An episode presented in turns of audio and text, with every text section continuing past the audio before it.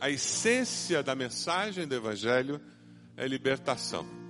Quinta-feira eu tive a oportunidade de encontrar a turma voltando da Amazônia num voo que eu perdi o voo por causa do engarrafamento no Rio e eu tive que pegar um outro voo depois. E eles também foram remanejados voltando lá da Amazônia. Então eu sentadinho lá, meio desacorçoado, cansado, eu tive que ficar três horas e meia no aeroporto esperando outro voo. E de repente eu olho e digo: É, eu conheço aquele, eu conheço aquele, eu conheço aquela, eu conheço aquela. E de repente vem aquela multidão lá. Eu brinquei com eles dizendo que a igreja do Bacaxiri é assim: quando o povo volta de viagem missionária, manda um pastor buscar no Rio de Janeiro. Uma hora e meia de viagem ouvindo a história, ouvindo o que Deus tinha feito histórias de sinais, de maravilhas, do agir de Deus, de transformação de vida. Desse livre, eu sou livre para ver o Espírito de Deus agir, falar, se mover. A igreja, quando ela está viva, ela ouve a voz do Espírito, ela é enviada pelo Espírito, ela vê o mover de Deus. Amém? A gente vê esse povo cantando, cada um deles tem uma história diferente. Vocês veem esse povo cantando, cada um deles tem uma história diferente. Mas tem uma coisa que nos une. É essa libertação que aconteceu pelo poder do Espírito Santo de Deus agindo em nós. Amém? Glória a Deus. Eu queria convidar você a abrir sua Bíblia lá em Atos 13. Atos 13. O texto hoje é da primeira viagem missionária de Paulo. Nosso domingo é um domingo missionário. Nós vamos estar conversando sobre missões. Tem um esboço da mensagem aí. Ah, você não vai ter a mensagem inteira nesse culto, infelizmente nossa hora está adiantada. Depois entra no YouTube e aí você pega a mensagem toda no segundo culto. Mas eu vou voar um pouquinho mais alto nela nesse culto, tá legal? Depois você entra no YouTube e pega a mensagem inteira no culto das 10h45. Se você dá uma olhadinha nesse texto, lá no, no versículo 1, Atos 13, veja se a pessoa perto de você tem acesso ao texto bíblico. Dessa maneira, a gente vai caminhando por esse texto. Na igreja de Antioquia havia profetas e mestres: Barnabé, Simeão, chamado Níger, Lúcio de Cirene, Manaém, que fora criado com Herodes o tetrarca, e Saulo. Enquanto adoravam o Senhor e jejuavam, disse o Espírito Santo: Separem-me Barnabé e Saulo para a obra a que os tenho chamado.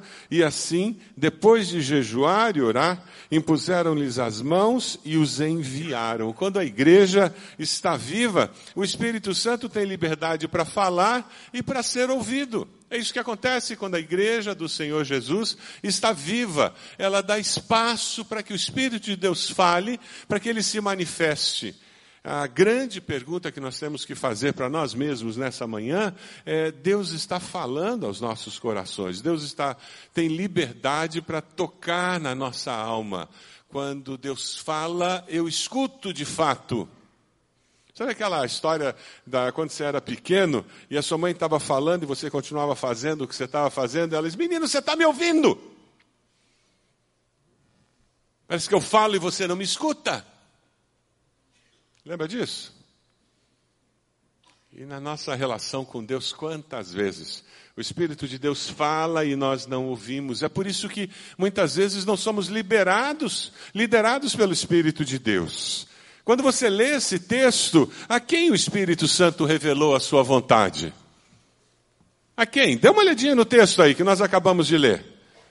Quando o Espírito Santo estava querendo falar, separem-me Barnabé e Saulo, ele fala com quem?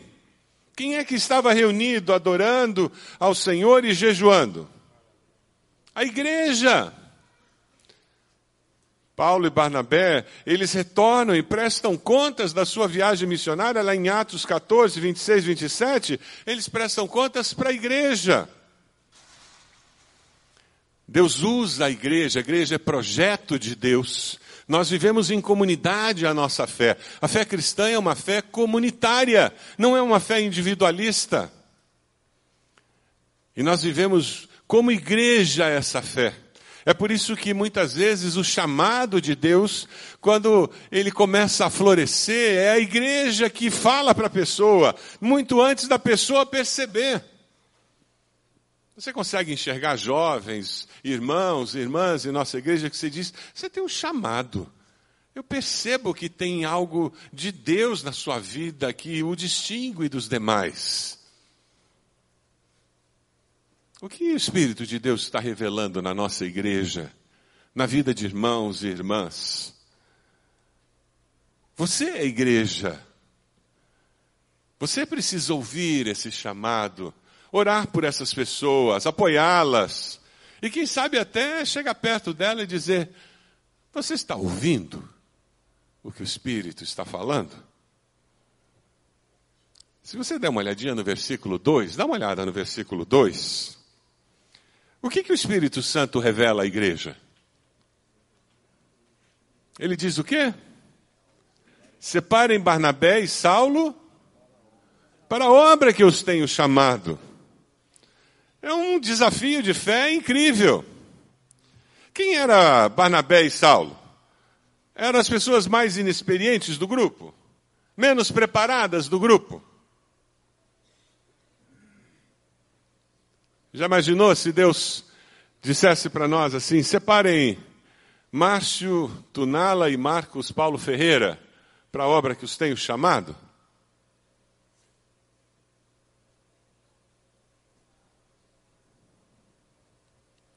Já imaginou se Deus dissesse: separem Roberto Silvado e Ed Silvado para a obra que os tenho chamado? Eles eram os líderes principais daquela igreja. E aquela igreja deu um passo de fé e abriu mão dos seus líderes principais, por entender que quando o Espírito de Deus fala, o que, que nós fazemos? Obedecemos. Veja o versículo 3. O que, que eles fazem para adquirir convicção, para dar o passo de fé? E quantas vezes na vida nós precisamos disso, não é mesmo? Quando tem que tomar uma decisão, parece que a gente sabe o que tem que fazer, mas não tem aquela força, não tem aquela disposição, aquela convicção necessária para dizer é isso. Já se sentiu nesse, nesse, nessa encruzilhada da vida? Já se sentiu assim? Quem que já se sentiu nessa encruzilhada da vida? Eu sei o que eu tenho que fazer, mas ainda não tenho a. Hum, Pastor Samuel Mitch uma vez pregou sobre fé. Ele conta essa história lá no sertão da, do Nordeste. E ele, uma senhora muito simples, terminou o culto e virou para ele e disse: Pastor, gostei da sua mensagem. Ele, obrigado, minha irmã.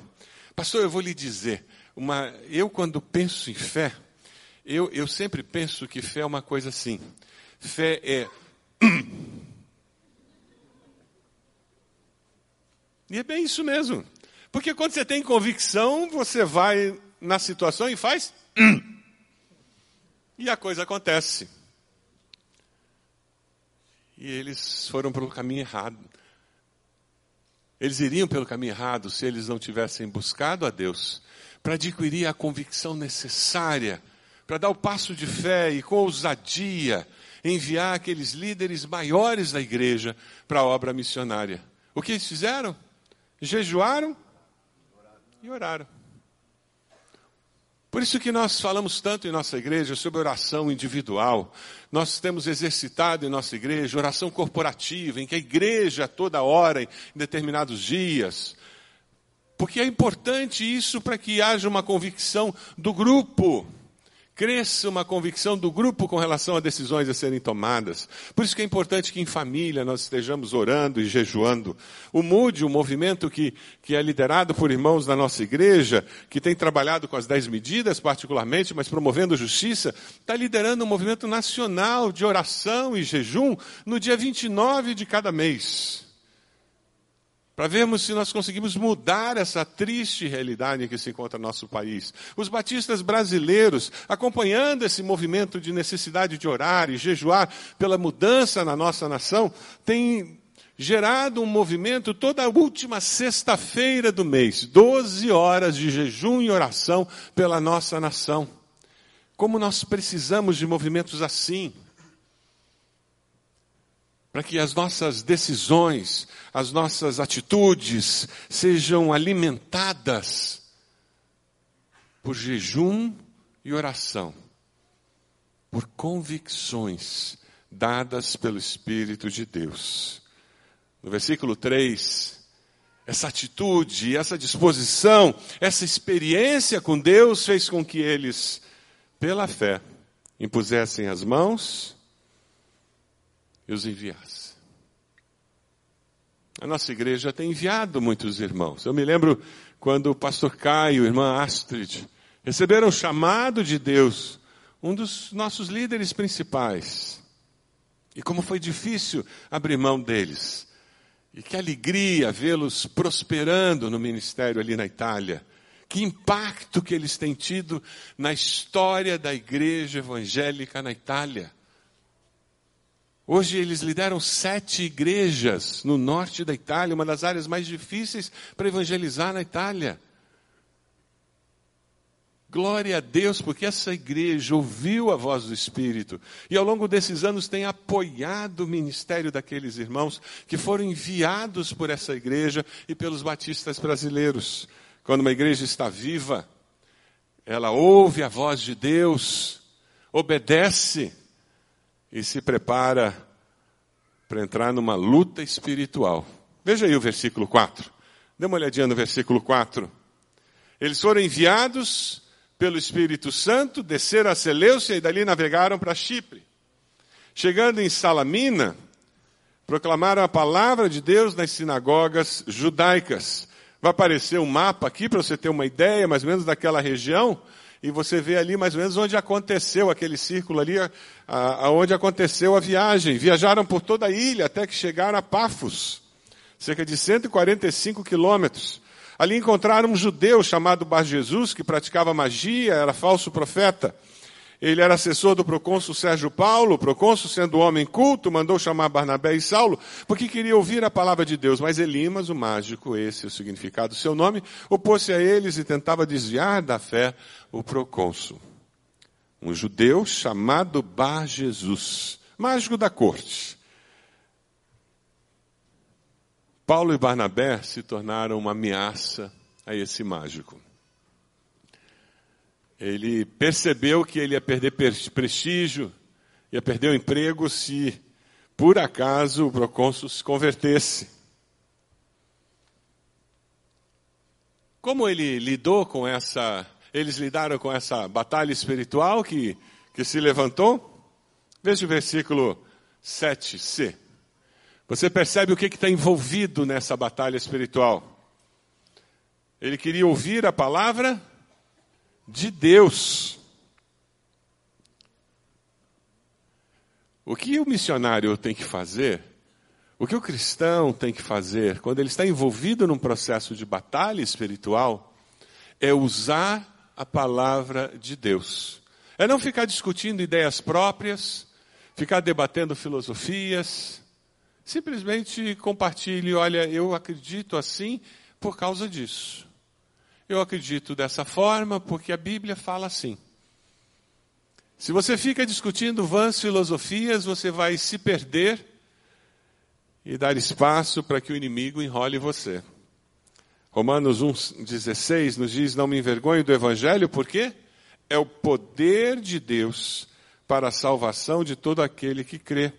E Hebreus 4,12 nos diz que a palavra de Deus é viva e eficaz se nós queremos viver nessa vida com senso de missão e entendendo que Deus pode usar nossas vidas, nós temos que entender que nós estaremos envolvidos numa batalha espiritual. E essa batalha só será vencida se nós tivermos consciência de que a vitória virá da parte de Deus. E entendermos que nós não estamos lutando contra as pessoas, mas existe uma luta nas regiões celestiais contra principados e potestades, e as pessoas são simplesmente instrumentos. Não brigue com as pessoas. Lute nas dimensões celestiais. Não agrida as pessoas. Elas estão sendo usadas por Satanás e muitas vezes sem ter consciência de que estão sendo usadas pelo inimigo para atacar você. Deus usa homens e mulheres para se opor à obra satânica que existe nesse mundo. Você quer ser instrumento de Deus para se opor à obra satânica que existe nesse mundo? Uma das maiores dificuldades que missionários enfrentam é porque eles estão muito sós. Normalmente eles estão numa comunidade de fé muito pequena, normalmente eles são minoria no lugar onde eles estão, porque eles estão no, na frente do campo de batalha. E uma das grandes armas que a igreja tem é encorajá-los porque a igreja sustenta o missionário financeiramente, sustenta o missionário espiritualmente, corações, e sustenta o missionário emocionalmente também, com palavras de encorajamento. Você, dentro da, do boletim que você recebeu, tem essa pequena forma aqui. Eu vou pedir para você pegar, por favor. Você pode pegar? Tem lápis aí nas costas da cadeira. Esses missionários são missionários que atuam vinculados à nossa Convenção Batista Paranaense. Eu queria que você desse uma olhadinha nessas fotos, e você vai escolher um desses missionários, e aqui atrás você vai escrever uma, uma mensagem breve para ele. Talvez colocar um versículo bíblico, talvez dizer apenas: Olha, no culto hoje pela manhã, orei por você. E coloque seu nome. D para, coloque o nome do missionário. Ao colocar o nome do missionário, nós vamos saber para quem que você quer mandar essa palavra de encorajamento. Nessa luta espiritual que existe na obra missionária, você precisa encorajar os missionários para que eles prossigam fazendo a obra. Então, vamos deixar um tempinho agora para você conseguir ver aqui. Se o ministro Rodrigo puder estar tocando ali o piano um pouquinho para a gente, eu agradeceria. Enquanto você vê aqui as fotos dos missionários, e escolhe um missionário dos vários ministérios que nós temos, e daí você coloca ali o nome, de para, e você dá, escreve um versículo, coloca uma, duas frases, e dessa maneira nós vamos poder recolher no final do culto para abençoar a vida desse missionário. Isso é envolver-se de uma forma prática nessa luta espiritual que existe unir-se àqueles que estão na frente de, de batalha.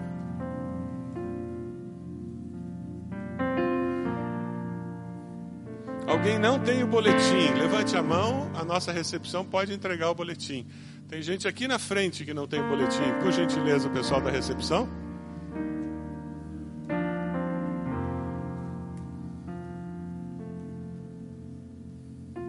Só levante, mantenha a mão levantada.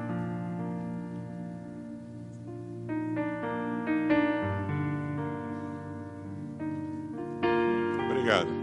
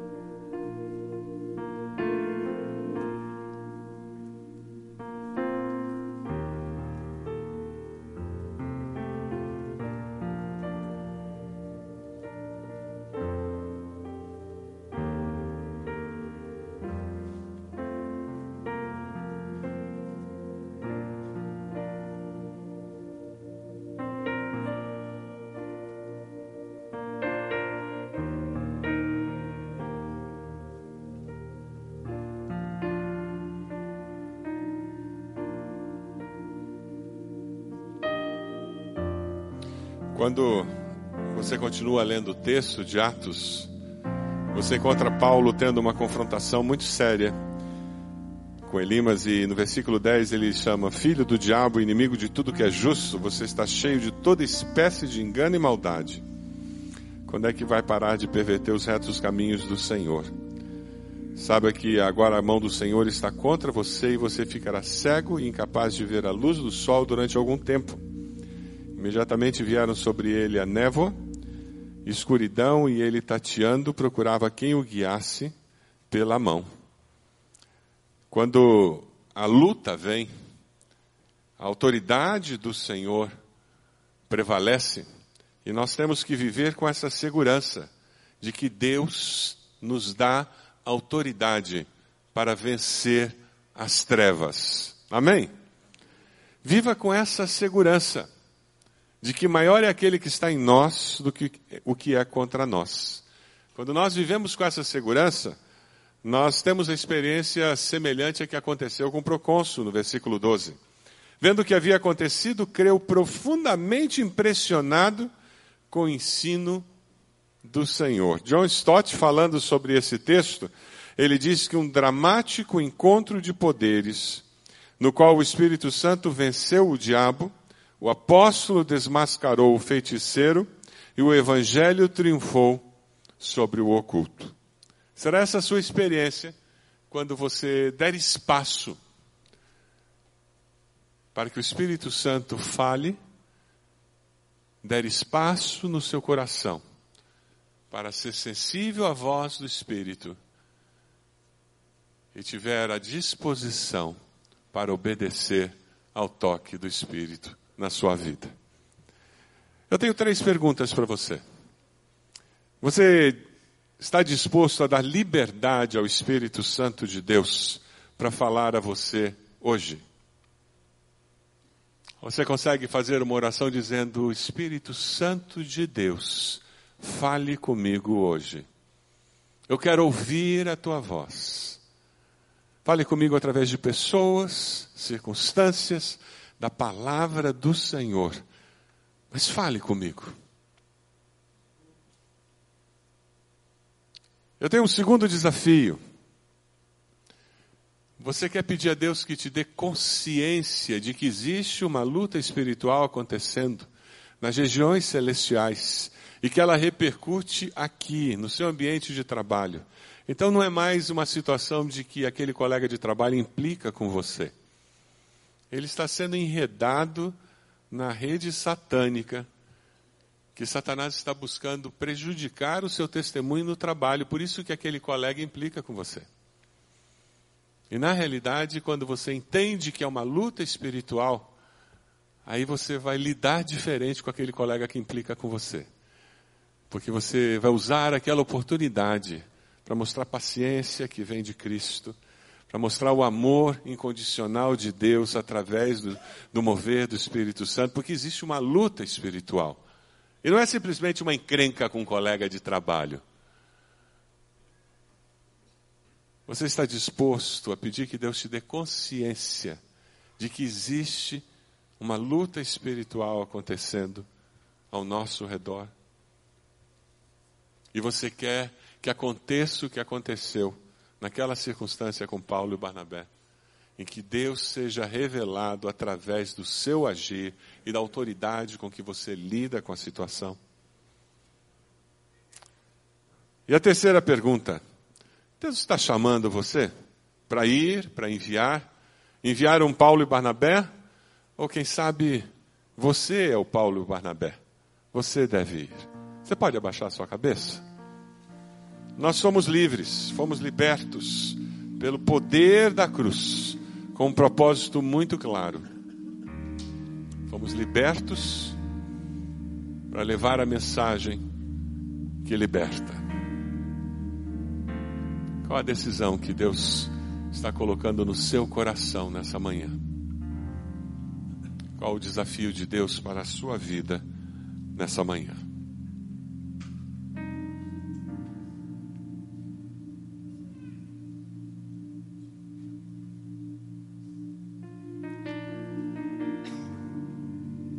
Meu convite é que você fique de pé no seu lugar. Com esse gesto você vai estar dizendo, pastor, Deus falou meu coração. Deus falou meu coração e eu estou tomando uma decisão nessa manhã. Eu vou ouvir a voz do Espírito. Eu estou dizendo que eu vou aos campos. Eu estou tomando uma decisão que eu vou lidar diferente com aquela encrenca que tem lá no meu trabalho, na minha família. Fique de pé. Onde você está? Com esse gesto dizendo, pastor, eu ouvi a voz de Deus. Eu quero ser sensível à voz do Espírito. Amém. Glória a Deus. Fique de pé. Onde você está? Com esse gesto dizendo, eu ouvi. Deus falou comigo. Eu respondo, eis-me aqui. Eu respondo. Fique de pé. Onde você está? Louvado seja Deus. Glória a Deus. Fique em pé. Onde você está? Louvado seja Deus. Glória a Deus. Louvado seja o Senhor. Fique de pé. Isso mesmo. Louvado seja o Senhor. Louvado seja. Tempo especial. Louvado seja. Louvado seja. Deus está falando com você? Responda. Fique de pé. Onde você está? Nós queremos orar por você. Pedindo que o Espírito de Deus confirme essa decisão. Louvado seja. Se Deus está chamando você para ir aos campos, eu quero desafiar você a falar com o seu líder de célula, seu pastor de rede, para que a gente possa acompanhar você nessa decisão. Nós queremos abençoá-lo e orientá-lo. Deus amado, nós queremos nesse momento colocar cada um desses irmãos que estão de pé diante do Senhor, pedindo que o teu Santo Espírito esteja se manifestando de uma forma muito clara nas suas vidas, realizando a obra que só o Senhor pode realizar nas suas vidas. Ó Deus, pedimos que a manifestação poderosa do Senhor produza um, uma nova vida nas suas vidas, produza um novo momento na sua existência. Ó Deus, nós clamamos em nome de Jesus que o Senhor remova tudo aquilo que possa se tornar empecilho, para que eles experimentem plenamente a tua vontade, que é boa, perfeita e agradável. Ó Deus, realiza o teu projeto na vida dos teus filhos. Ó Deus, nós queremos aprender a ouvir a voz do Senhor com mais clareza nós queremos ter corações que são sensíveis à voz do Senhor. Nós queremos corações que são submissos à direção do Senhor. Ó Deus, nós queremos ser indivíduos, queremos ser uma igreja que ouve e segue a vontade do Senhor. Nós oramos assim, no nome precioso de Jesus. Amém, Senhor.